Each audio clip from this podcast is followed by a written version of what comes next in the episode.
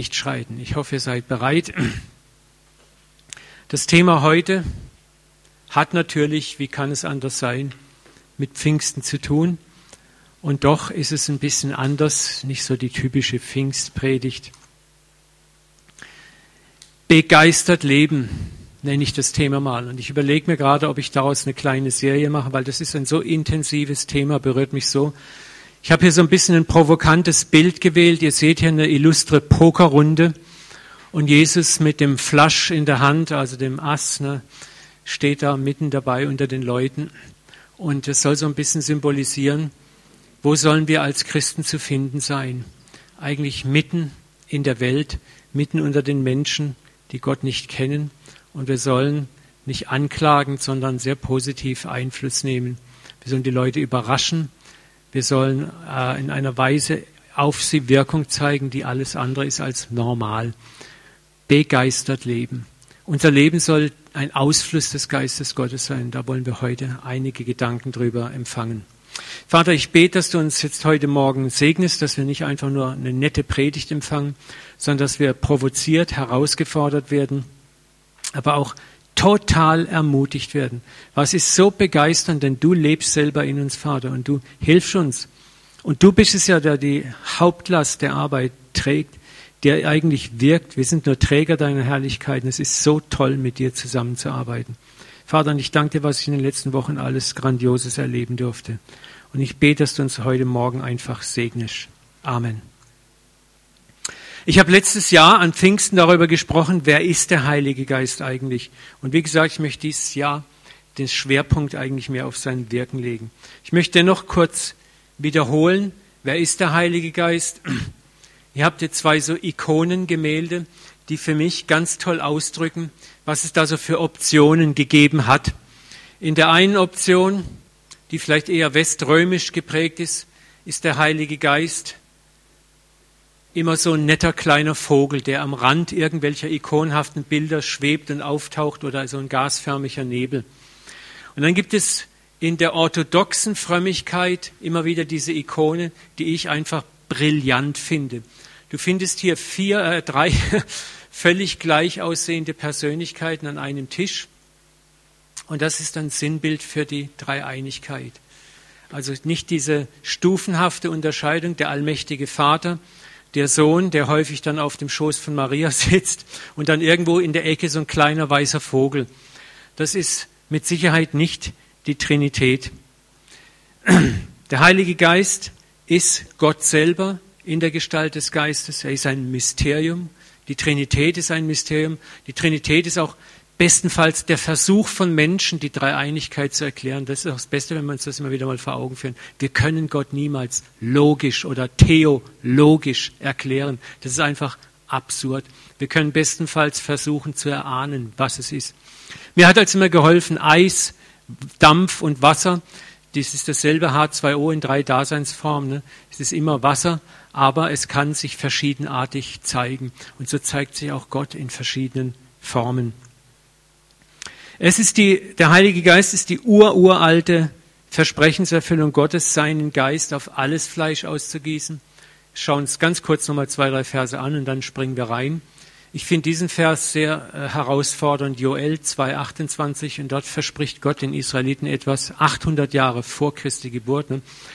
Danach werde ich meinen Geist auf einige Menschen ausgießen. Auf alle Menschen provozierend, ne? auf alle Menschen ausgießen. Eure Söhne und eure Töchter werden prophetisch reden. Eure Alten werden Träume haben und eure junge Männer Visionen. Und da kommt etwas, was für die damalige Zeit provokant war. Ne?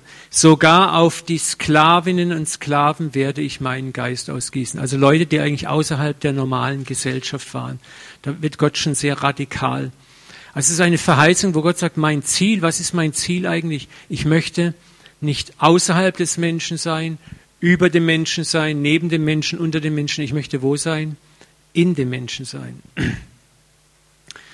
Der zweite Vers, auch aus dem Alten Testament, ungefähr selber Zeitabschnitt, den mag ich ganz arg, wo Gott sagt auch zu Israel und letzten Endes zu uns allen, und ich will euch ein neues Herz geben und einen neuen Geist in euch legen. Also hier spricht Gott von der Generalüberholung, die stattfinden wird in jedem von uns.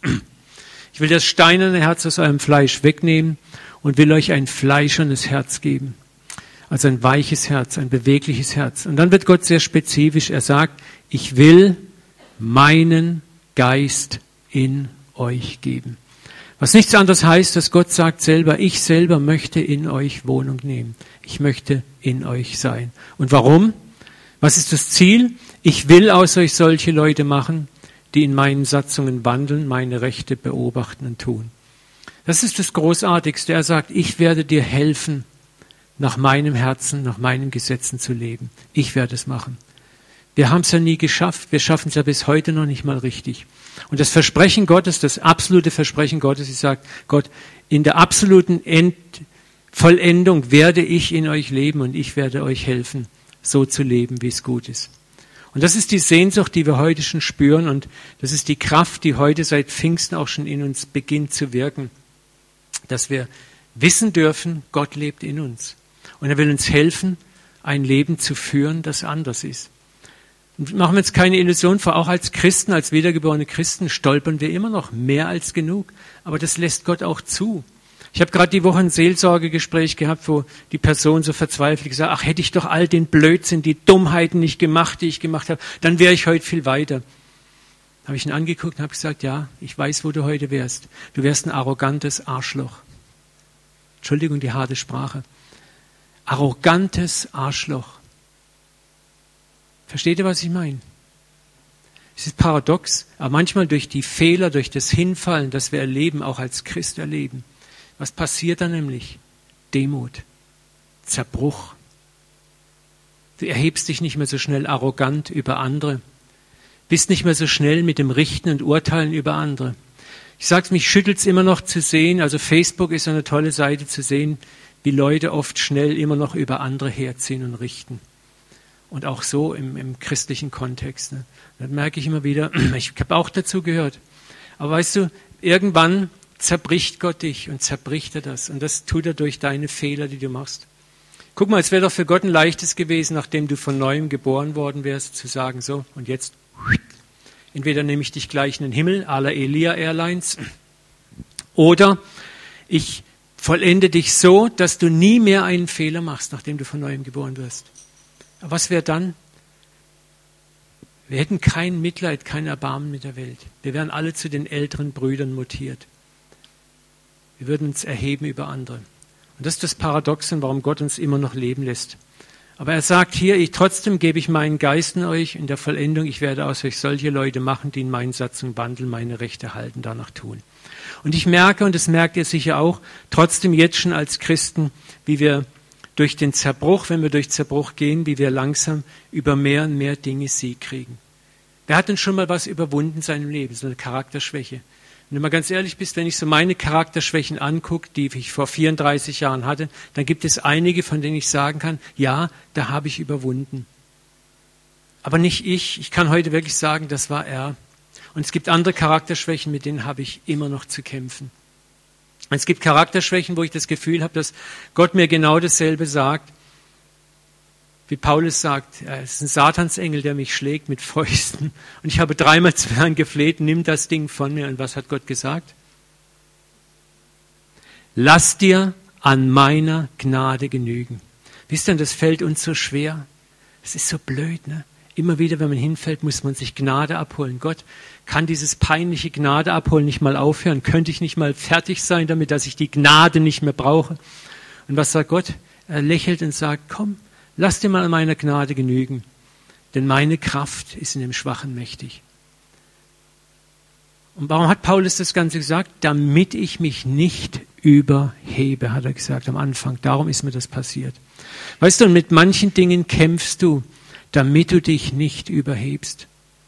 Würde Gott manches von dir wegnehmen, was du so gerne weg hättest, dann wärst du überheblich und arrogant. Und wir haben alle eine Tendenz zu einer gewissen Arroganz zu einer gewissen Überheblichkeit. Wo wir Dinge unter den Füßen haben und Dinge kontrollieren, richten wir ganz schnell über den anderen, der es nicht unter den Füßen hat. Und Gott möchte, dass du lernst, dass du eben auch nicht alles unter deinen Füßen hast. Und so deshalb, auch weil und wenn Gottes Geist in uns lebt, lässt er immer noch zu, auch dass wir an Grenzen stoßen, damit wir seine Gnade erfahren. Amen. Das ist so tröstlich. Wir haben einen so guten Vater. Aber er wohnt seit Pfingsten in seiner ganzen Fülle in dir. Und deswegen brauchst du dich auch nicht vor ihm verstecken. Du brauchst auch deine, deine Schwachheit nicht verstecken vor ihm. Er sieht sie, er sieht sie 100 Prozent. Und das entspannt mich auch total. Ich muss keine Feigenblätter mehr produzieren vor ihm. Ich kann, so wie ich bin, vor ihn hintreten, sagen, Papa, hey, da bin ich noch voll der Loser und Versager. Lesen wir einen anderen Vers, wo Jesus auch über die Identität des Heiligen Geistes zu den Jüngern spricht. Johannes 10, 30, 36. Jesus sprach, ich und der Vater sind eins. Also es ist auch wichtig, wann immer wir Jesus anbeten, beten wir auch den Vater an. Wenn wir den Vater anbeten, beten wir Jesus an. Da hoben die Juden wieder Steine auf, um ihn zu töten. Jesus sagt, wie viele gute Werke habe ich im Auftrag meines Vaters unter euch getan? Für welches davon wollt ihr mich steinigen? Wegen eines guten Werkes steinigen wir dich nicht. Wüteten die Juden, sondern wegen der Gotteslästerung. Du machst dich selbst zum Gott, obwohl du nur ein Mensch bist. Jesus erwiderte, steht nicht in eurem Gesetz auch der Satz, ich habe gesagt, ihr seid Götter? Wenn also diejenigen Götter genannt werden, an die das Wort Gottes erging, und die Schrift kann nicht außer Kraft gesetzt werden. Wie könnt ihr da behaupten, du lästerst Gott, weil ich sage, ich bin Gottes Sohn? Ist interessant, ne? Bevor wir uns jetzt scheinbar über die bösen Juden überheben, es ist schon harter Tobak, was Jesus hier sagt. Aber er spricht hier über unser Sein. Steht nicht in eurem Gesetz der Satz, ihr seid Götter. Wir sind göttlichen Geschlechts. Wir sind durch die Wiedergeburt, dadurch, dass Gottes Geist in uns wohnt, göttlichen Geschlechts geworden. Denn du bist nicht nur adoptiert, du bist hineingeboren in die Familie Gottes. Du bist ein Sohn und eine Tochter Gottes geworden und damit seines Geschlechtes. Jesus macht hier unseren Status nach Pfingsten klar, sagt, ihr seid meine jüngeren Geschwister. Ihr seid meine jüngeren Geschwister. Was für eine Ehre, was für eine Herrlichkeit, was für eine Gnade. Und gleichzeitig, da werden wir auch reingehen, was für eine Chance. Jesus hat auch gesagt, darum werdet ihr dieselben und größere Dinge tun als ich, denn ich gehe zum Vater. Wir haben vorhin gesungen, Jesus, komm, komm zu uns. Äh, manchmal denke ich, müssen wir ein bisschen umdenken. Er ist bereits da.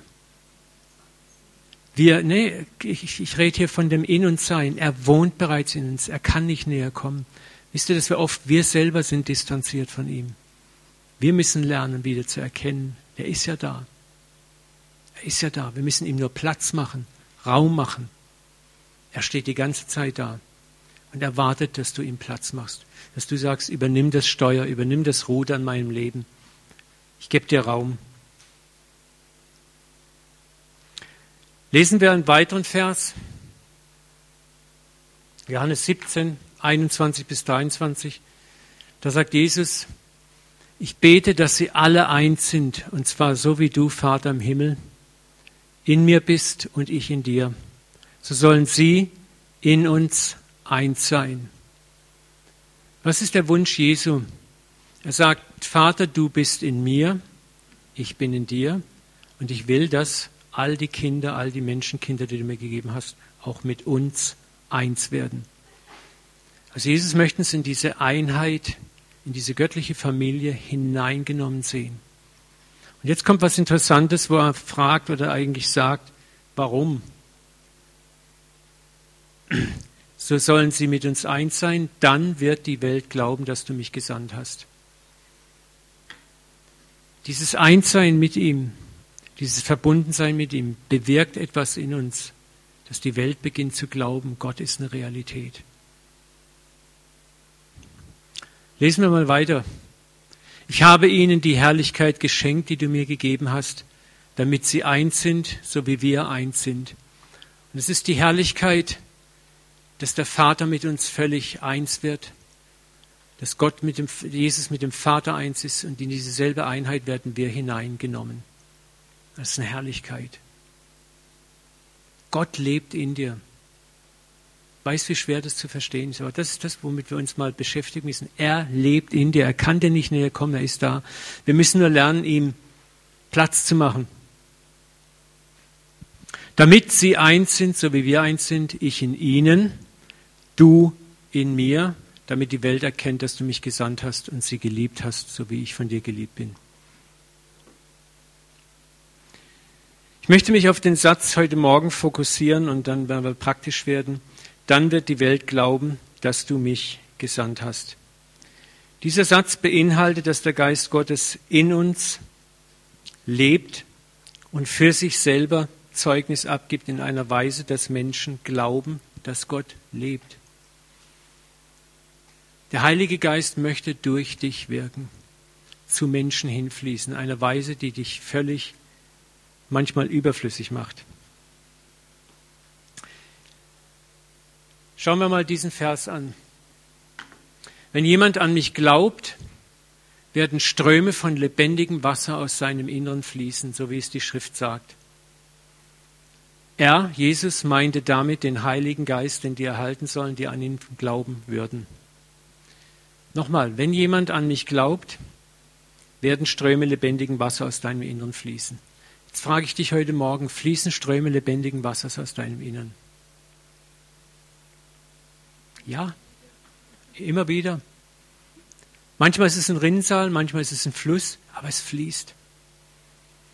Und der Deal, das, was uns Gott beibringen möchte, ist zu verstehen, dass es so ist und wie kann das immer mehr zu einem Fluss werden. Ohne religiöse Anstrengung, ohne religiöses Gehype und Gemache. Das ist unser eigentlicher Ruf in dieser Welt, dass wir Gefäße des Überflusses sind, aus denen beständig Gott hinausfließen kann zu anderen Menschen.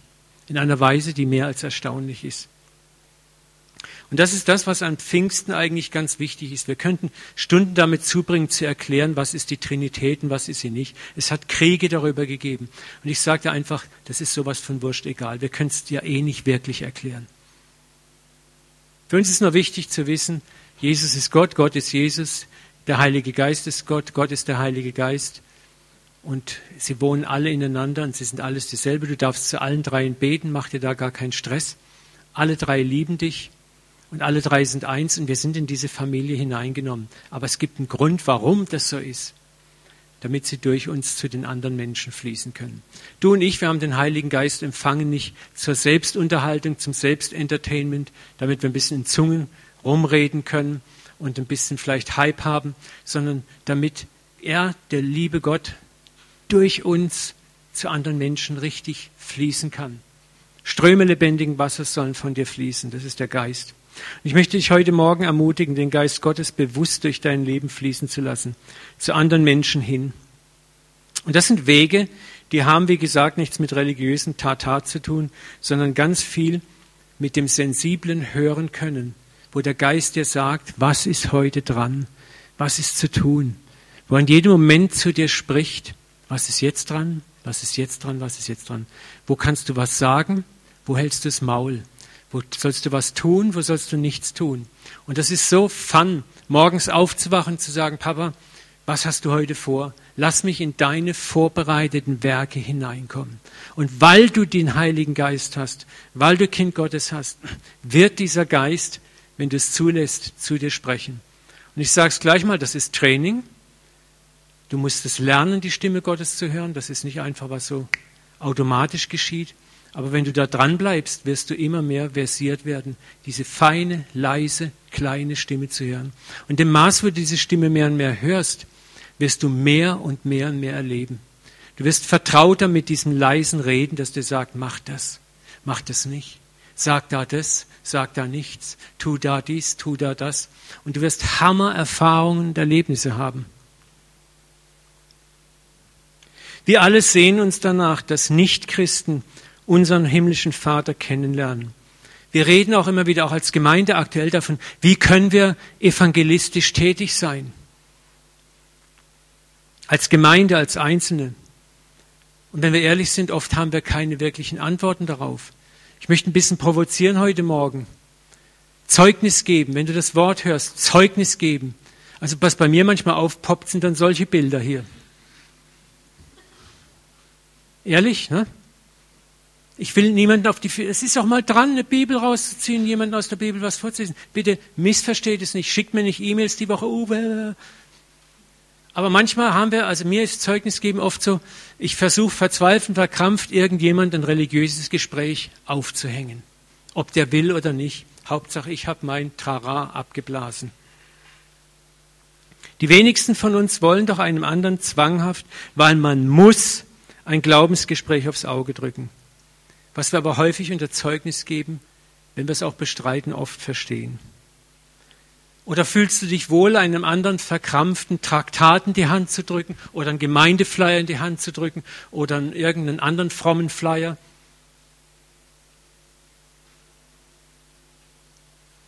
Der es ja gar nicht will. So einiges an evangelistischer Aktion ist oft motiviert aus Angst oder von schlechtem Gewissen getrieben. Man sollte wieder mal was tun. Ja, man sollte was tun.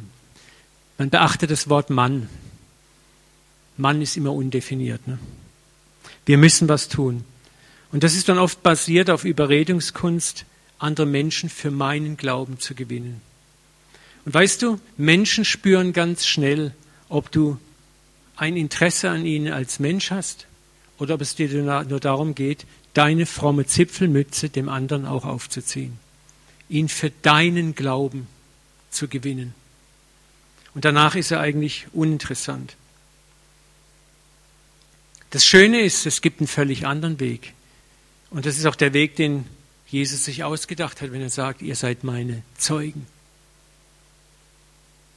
Ein Weg, wo der Geist Gottes durch uns fließen kann, in Wege und Weisen, die A zu deiner jeweiligen Persönlichkeit passen. Nicht jeder ist ein Extrovert. Nicht jeder tickt gleich. Der eine, dem fällt das sehr leicht. Der andere sagt ganz leicht, natürlich, ich stehe gerne auf einer Apfelsinenkiste in der Innenstadt und predige, macht mir gar nichts aus. Ein anderer versinkt ja vor Scham in den Erdboden. Und da müssen wir auch gucken, Geist Gottes weiß das und er weiß, wie jeder von uns tickt. Und er kann jedem von uns die Möglichkeiten schenken, wie wir zu anderen Menschen ein Ausfluss der Liebe Gottes werden können, das zu dir passt. Schauen wir uns mal ein paar Wege dieses Geistes an, die eben nichts mit diesem verkrampften, besserwisserischen Überreden müssen, wollen, tun zu tun haben. Das ist zunächst die Gnade, dass Menschen zum Beispiel erkennen können, ohne dass du einen Ton sagst, dass Gott in dir lebt. Jesus hat mal gesagt, daran wird die Welt erkennen, dass ihr mein Jünger seid, so ihr Liebe untereinander habt. Das heißt, Leute sehen dich nur an und merken, du bist anders. Das ist Regel Nummer eins. Wie lebst du dein Leben im Alltag? Mal ganz, nimm mal den ganzen frommen Schrott weg. Wie lebst du? Wie lebst du im Alltag? Lebst du genauso wie die Welt auch? Auge um Auge, Zahn um Zahn, ein bisschen abgeschwächte Version natürlich. Oder können Menschen deinem Leben etwas erkennen? Ich meine jetzt nicht dieses fromme, ich gehe morgens ins Büro und sehe, dass ich meine große Altarbibel unter dem Arm trage, dass es ja auch jeder sieht. Mein Büro, da stehen 40 Aufstellkalender vom Carvol Verlag und Schuld und Gerd Verlag und überall hängen christliche Poster. So, und jetzt sieht jeder, dass ich der Christentourist bin. Das meine ich gar nicht. Nehmen Menschen etwas an dir wahr. Einen Frieden, den du ausstrahlst, eine Freude, die du ausstrahlst eine Güte, ein Erbarmen, eine Großzügigkeit, eine Weitherzigkeit, eine andere Reaktion in bestimmten Situationen, wo sie einfach merken, der Klaus Bärbel ist einfach anders unterwegs. Ich kann nicht erklären, warum, wo sie nicht mal vielleicht das sofort festpinnen, weil du immer Jesus, Jesus im Mund hast. Aber sie merken, etwas ist anders. Erlebst du vielleicht, dass Menschen deine Nähe suchen, wenn Rat nötig ist? Oder dass Leute dich plötzlich anquatschen und breiten ihr ganzes Leben vor dir aus und sagen hinterher, ich weiß gar nicht, warum ich dir das erzähle, aber irgendwie fühle ich mich sicher bei dir. Weißt du, und das ist der Geist Gottes, der lebendiges Wasser aus uns rausfließen lassen möchte, zu anderen Menschen hin, der andere Menschen buchstäblich einlädt, dir gegenüber offen zu sein. Und es ist doch ein Riesenunterschied, ob ich dann, wenn ein Mensch zu mir kommt, Frage und Antwort stehen kann, wenn er mich fragt, was ist eigentlich der Grund deines Friedens, deines Wesens? Ich war jetzt, hatte die, die echt geile Gnade von Gott, elf Tage in Norwegen zu sein. Ich war eingeladen worden, von einer Männergruppe sie geistig zu betreuen. Und war richtig gesegnet. Und ich habe dort ein Erlebnis gehabt, das ich mit euch teilen möchte. Ich kam eines Tages dort vom Fischen zurück, bin in unser Haus, wo wir als Männer gewohnt waren, ein wunderschönes Häuschen, bin dort reingekommen da sehe ich einen Mann sitzen, ein Bär von einem Mann, breit wie hoch, mindestens 150 Kilo, Stirnacken, Glatze, mit seiner Frau, mit seinem kleinen Sohn. Da habe ich gedacht, naja, das ist ein Bekannter von irgendeinem von unserem Team. Die waren ja alle schon zehn Jahre da oben. Bin in die Küche, habe meinen Fisch abgeliefert, habe mich äh, sortiert und ich merke, wie dieser Mann mich dauernd mustert. Dann habe ich gedacht, okay, ich sollte höflich sein, jetzt gehe ich hin und stelle mich ihm vor kurz. Äh, das sollte ich wenigstens machen. Dann bin ich hingegangen, hello, my name is Uwe, I belong to this team here. Und er stellt sich kurz vor und dann schaut er mich an, lässt meine Hand nicht los und ich meine 150 Kilo, da kriegst du die Hand nicht einfach raus. So zweimal Gerald. und äh, mit mehr Haaren. Und dann sagt er, fragt er mich, Sir, what is your profession? Also was ist dein Beruf? Und ich habe mir gesagt, ja, ich bin Pastor. Und dann guckt er mich an und sagt, is this like a priest? Ist das wie ein Priester? Ich sage, yes, I'm a holy man. Habe ich so gemacht, sage, ja, ich bin ein heiliger Mann. Dann hat er kurz gelacht und plötzlich fängt er an und sagt, God has finished with me. Also Gott ist fertig mit mir. Er sagt, Gott will mit mir nichts mehr zu tun haben. Ich weiß, dass er mit mir nichts mehr zu tun haben will. Dann habe ich ihn angeguckt und habe gesagt, ich glaube vieles, aber das glaube ich nicht. Und der Moment war so deutlich Gottes Stimme in mir, stopp und mehr sagst du nicht. Weil früher hätte ich gleich gesagt, jawohl, Attacke! Heilsplan, B-A-C, Alpha-Kurs, Beta-Kurs und Bibel und norwegische Bibel. Und Gott hat gesagt, okay, mehr nicht. Und dann habe ich ihn erzählen lassen. Dann erzählt er wie ein Wasserfall von seinem eigenen Leben dass er mehrere Fischerboote besitzt, dass er selbstständig ist, dass das und das in seinem Leben schiefgelaufen ist. Und zwischendrin pfeift er einen kurzen nach dem anderen rein. Da war mir schon klar, er ist Alkoholiker. Ne? Und dann sagt er plötzlich, ja, er wohnt nicht einen Kilometer weit weg von unserem Häuschen, er würde uns gern unser Haus zeigen, ob wir nicht Lust hätten mitzukommen. Und, und er würde uns auch gern seine Bar zeigen. Da ich gesagt, ja, gerne. Dann sind wir mit unserem Auto, seinem Auto hinterhergefahren. Schönes Häuschen, wir kommen in seine Bar und kriegen wieder gleich einen kurzen verpasst. Und in dem Moment stellt er sich wieder vor mir hin und sagt, God has finished with me. Fängt wieder dieselbe Tour an. Und dann passiert was Interessantes, sagt mir der Geist Gottes, nimm seinen dicken Kopf, nimm ihn zwischen beide Hände und gib ihm einen Kuss auf die Stirn und sag ihm, der Vater hat dich lieb. Und das ist für mich nicht einfach so gewesen, so ein Bär von einem Mann. Und ich mache das und im Moment bricht er weinend in meinem Arm zusammen. Also ich bin bald begraben unter ihm. Müsst überlegen, 150 Kilo fallen auf dich drauf. Ne? Und er schluchzt und weint fünf, sechs Minuten lang. Seine Frau steht völlig in Geister da, sein Sohn steht völlig in Geister da, meine zwei Christenkollegen auch.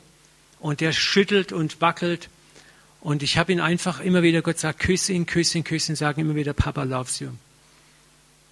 Und dann kriegt er schließlich seinen Kopf hoch, guckt mich an, völlig verändertes Gesicht, ein Strahlen, ein, ein, ein Leuchten in den Augen. Und dann sagt er, Uwe, the moment you entered your house, I realized that you are a very special person. Therefore I asked you, what is your profession?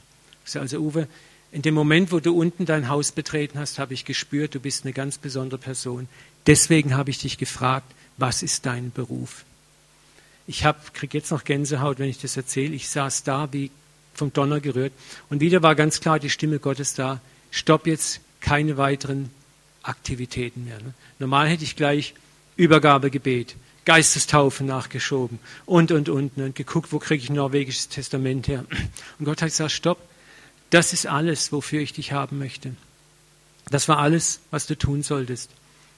Wir haben uns dann verabschiedet, haben uns gedrückt, haben noch Adressen ausgetauscht. Und das war, für mich war das so ein Hammererlebnis. Und ich erlebe es in letzter Zeit oft, dass Leute aus dem Nichts auf mich zukommen. Und das ist das, wo ich glaube, dass wenn wir ein entsprechendes Leben leben, und ich rede jetzt gar nicht mal ein moralisches Leben, wo wir, so versteht ihr, unsere Moral so vor uns hertragen, pharisäisch, sondern wo wir mit Gott eins sind, dass Menschen etwas spüren in dir und dass sie auf dich zukommen und dich fragen. Und das Sensible ist einfach, dass du spürst, was ist jetzt dran und was ist nicht dran. Mein Job war, Papas Liebe spontan zu demonstrieren, einen Stein in sein Leben auf vielleicht einen vorhandenen Stein zu setzen. Und ich weiß ganz genau, andere werden jetzt kommen und weitere Steine draufsetzen, bis das Bauwerk des Glaubens in diesem Mann vollendet ist. Ich mache mir keine Sorgen drum. Ich mache mir keine Sorgen, ach hätte ich ihn jetzt vielleicht nicht durchs Übergabegebet schleusen müssen, weil ich weiß, dass Gott Wege hat, die sind sowas von anders. Eins ist mir klar geworden, der Vater wird immer vollenden, was er anfängt.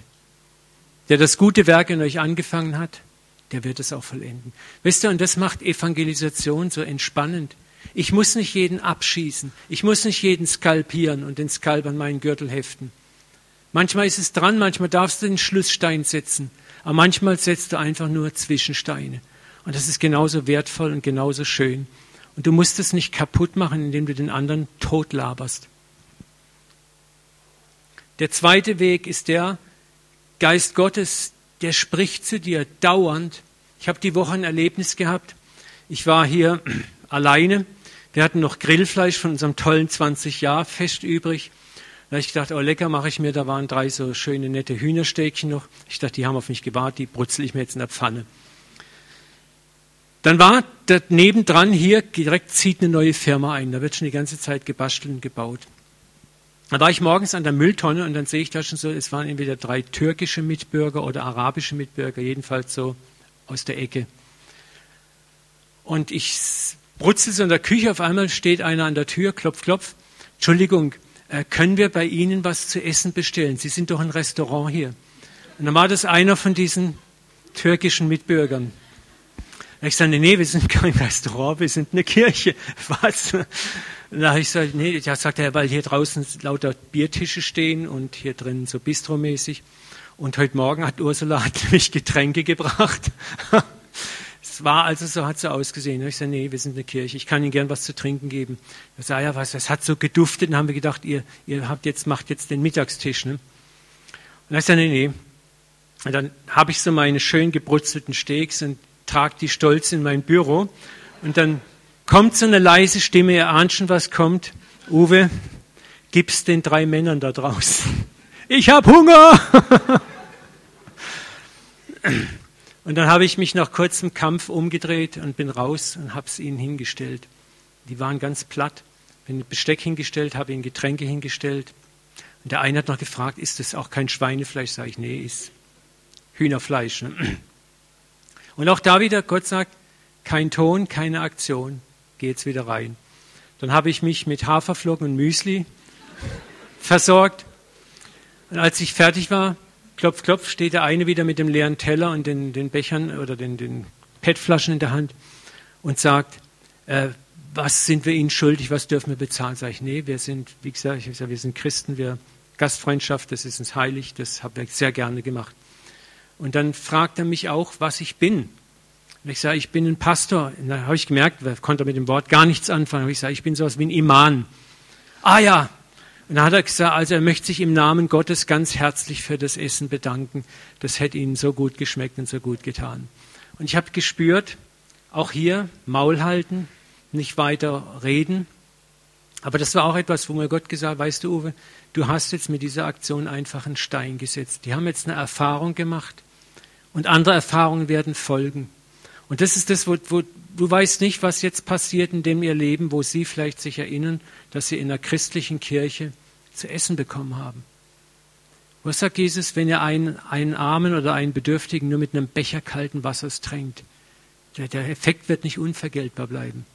Und ich möchte euch Mut machen, mit dem Heiligen Geist zusammen im Alltag zusammenzuarbeiten. Das sind so diese, es sind manchmal gar nicht diese, wo ich habe wieder drei Türken skalpiert und ich habe sie zum Übergabegebet gebracht. Natürlich hätten wir das gerne, ne? aber es geht gar nicht darum.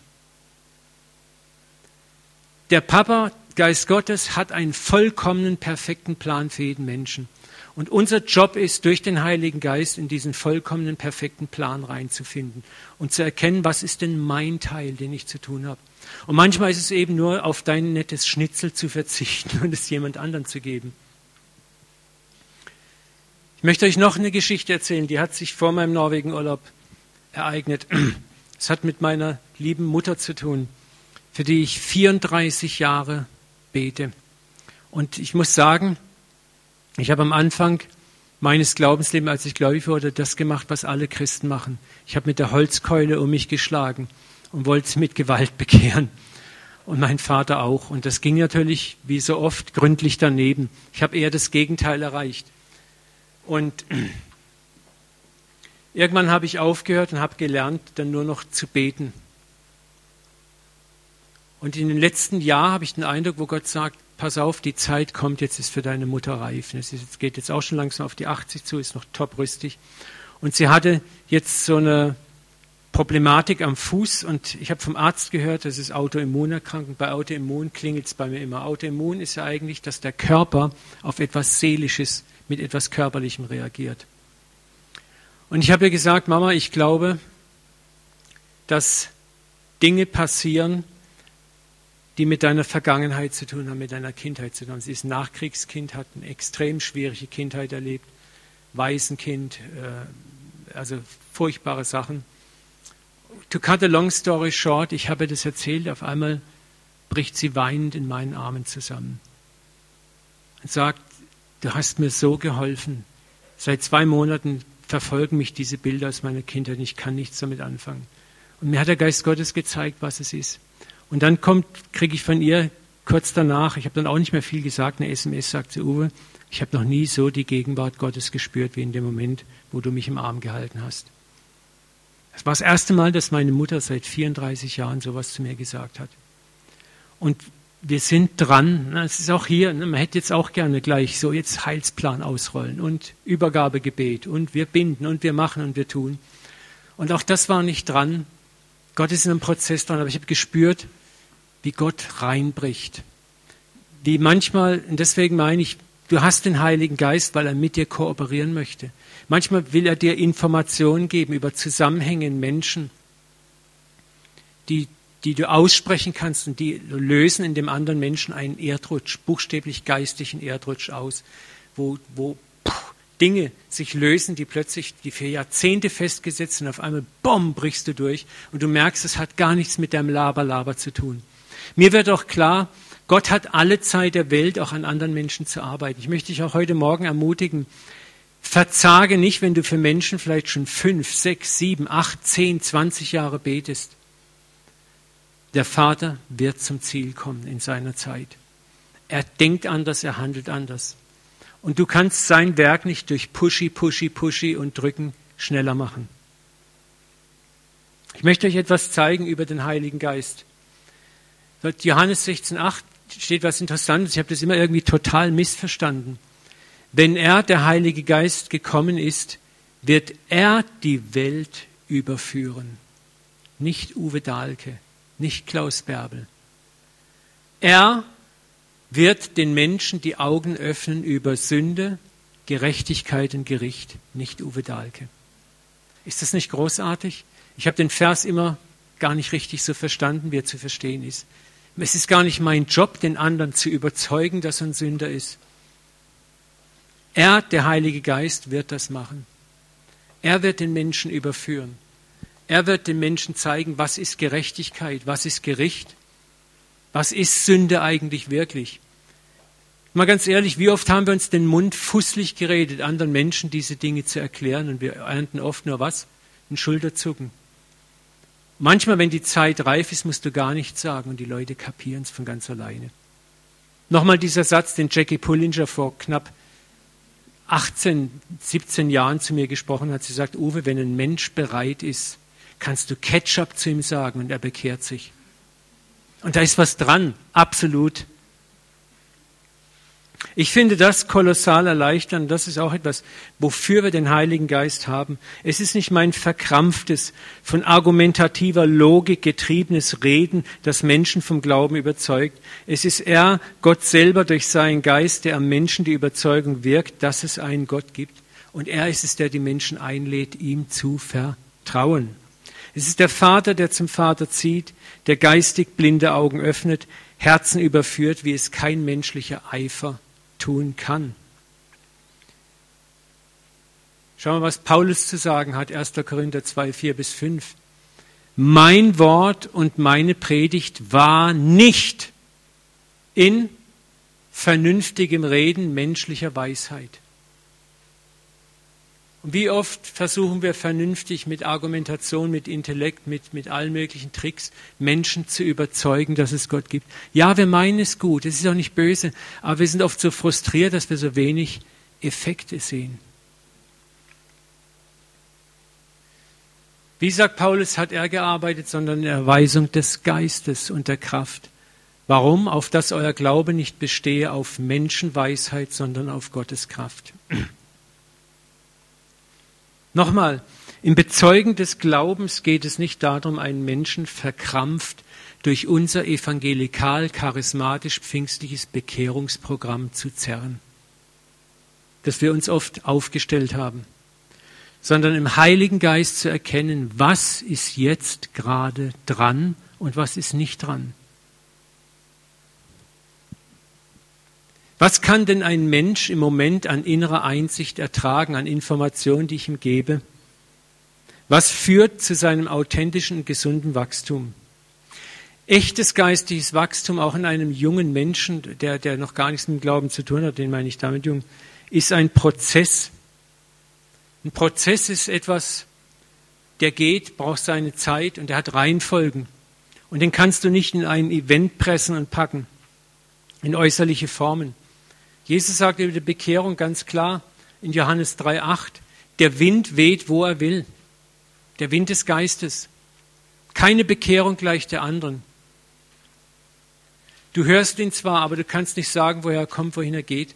Was Jesus hier sagt, ist, du kannst doch Bekehrung nicht in Formen pressen, wie wir es gerne machen. Punkt A, Punkt B, Punkt C.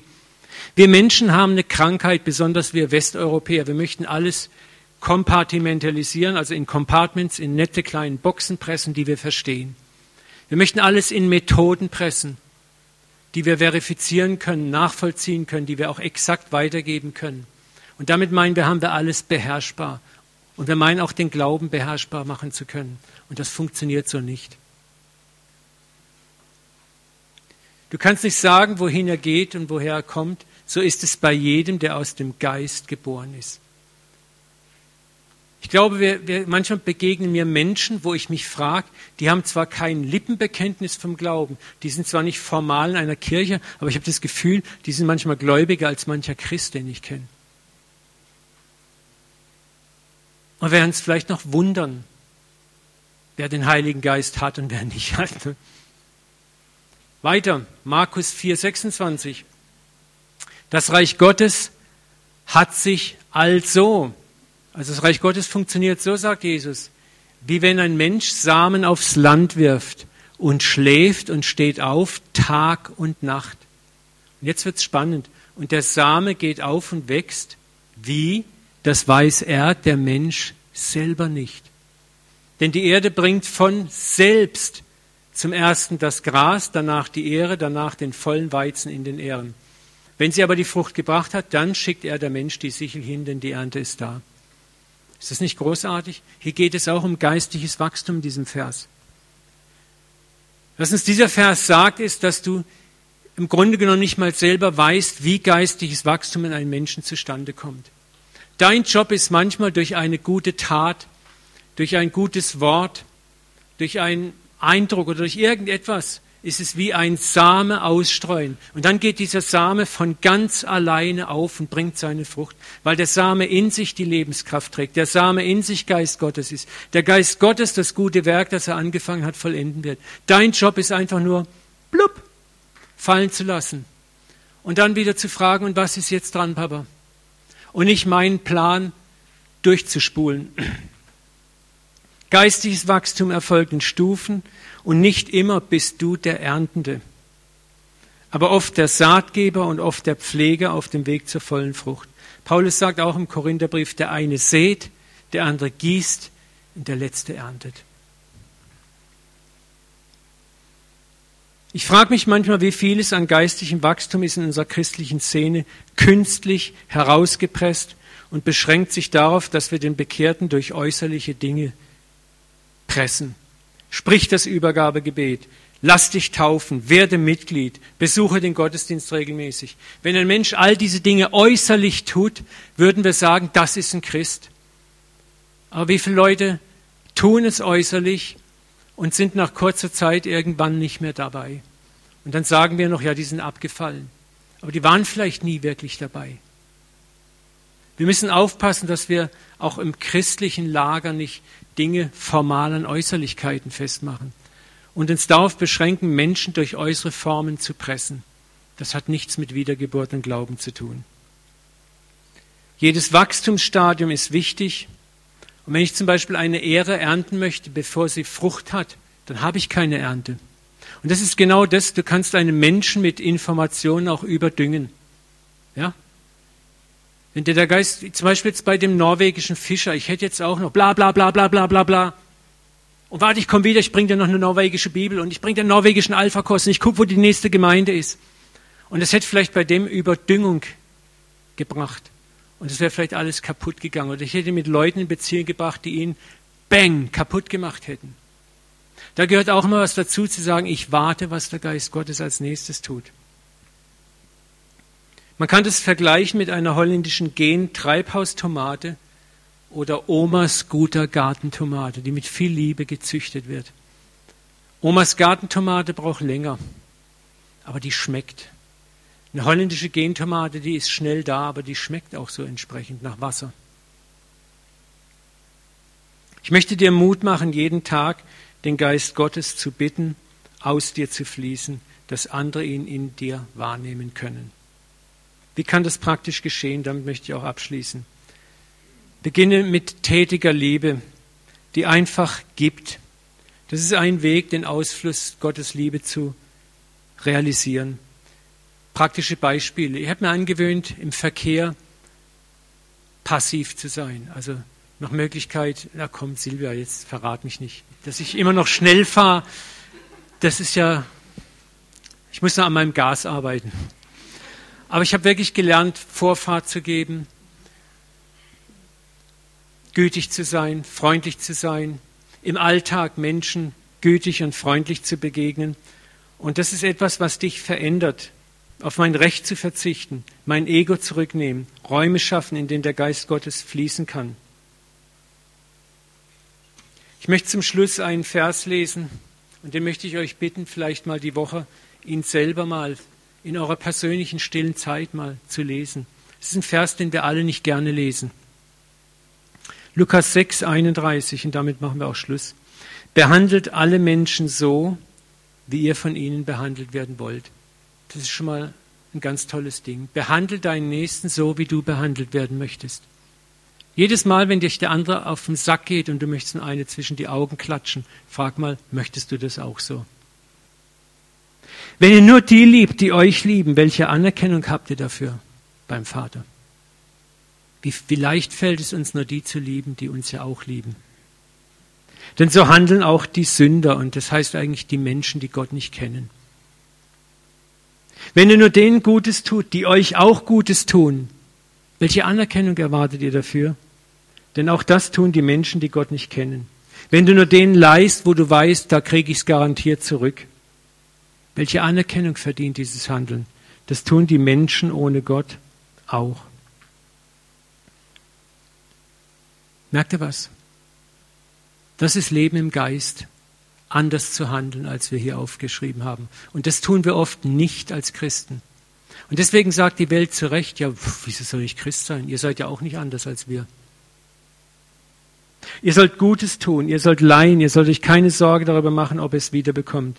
Dann wartet eine große Belohnung auf euch und ihr handelt wie die Kinder des Höchsten, denn er ist gütig und dankbar gegen die Undankbaren. Klopfe nicht auf deine Knie ungeduldig, wenn der andere spricht. Unterbrich ihn nicht.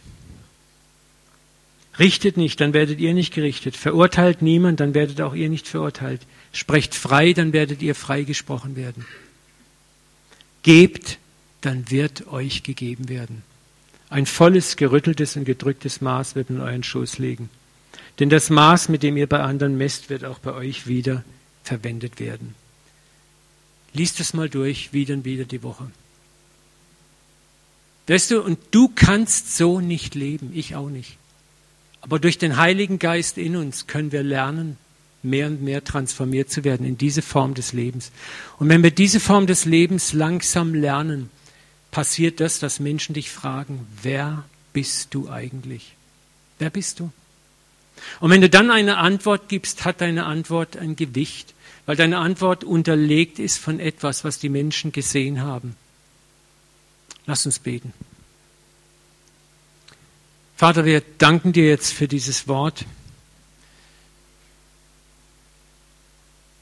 Herr, ich danke dir, dass du seit Pfingsten ganz bewusst in uns lebst und uns helfen möchtest, dieses Leben zu kultivieren.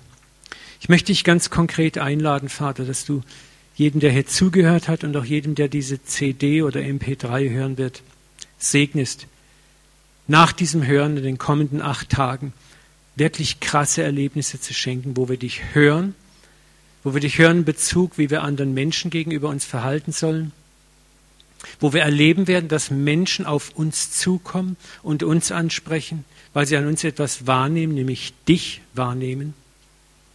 Vater, ich bete, dass du uns erfüllst mit einer Liebe, die auch nur du alleine schenken kannst, anderen Menschen gegenüber. Gib uns den Mut, gütig zu sein, barmherzig zu sein, auch denen gegenüber, die es nicht verdient haben. Gib uns den Mut, Vater, demütig und sanftmütig zu sein, auch da, wo wir meinen, man, man verarscht uns dann vielleicht. Vater, lass uns anders leben können. Gib uns auch diese, diese Sanftmütigkeit, diesen Segen, Vater, auch zu erkennen, wo ist es Stopp, wo muss ich nicht mehr reden, wo muss ich einen Menschen nicht mit frommer Babbelei in dein Reich hineinbabbeln, wo habe ich Glauben, dass du einen Stein auf den anderen setzen wirst. Vater, und ich bete, dass du uns neu freisetzt, auch als Gemeinde, in diese Form der Evangelisation reinzukommen, dass wir Begeisterte sind von dir, die andere begeistern durch unser pures, reines Leben. Vater, lass uns dich erfahren. In den kommenden acht Tagen bitte ich dich um Gnaden, Erfahrungen, die uns Mut machen, anders zu leben und die uns zeigen, wie du mit uns zusammen Tag für Tag lebendiges Zeugnis bist für eine Welt, die eigentlich nur darauf wartet, dich zu sehen. Hilf uns dahin zu kommen, wo Paulus sagt, dass die Welt darauf wartet, auf das Offenbarwerden der Kinder Gottes. Nicht, dass wir in einer üblen Frömmelei vor den Menschen rumfrömmeln, sondern dass wir total entspannt auch in unseren Schwächen und Fehlern freudig leben und Menschen sagen, das möchte ich auch. Danke, dass du so gut bist, Vater, so genial, so geduldig und so liebevoll. Ich bete, dass du jetzt diesen Tag noch segnest, Vater, unsere Gemeinschaft segnest, den Nachmittag segnest mit viel Freude. Wir danken dir für den Feiertag, den wir morgen haben, dass wir ausspannen können. Vater, danke, dass wir in einem Land leben, wo wir solche Feste feiern können, so viel Freiheit und Freizeit haben. Wir preisen dich auch dafür. Wir segnen die Woche, die dann vor uns liegt, Vater. Und wer Urlaub hat, soll in seinem Urlaub gesegnet sein. Wir segnen unsere Geschwister, die im Schloss unter Övisheim jetzt sind, dass sie auch noch einen hammerschönen Tag haben und gesund am Abend nach Hause kommen. In deinem Namen beten wir und danken dir. Amen. Amen. Amen. Vielen Dank,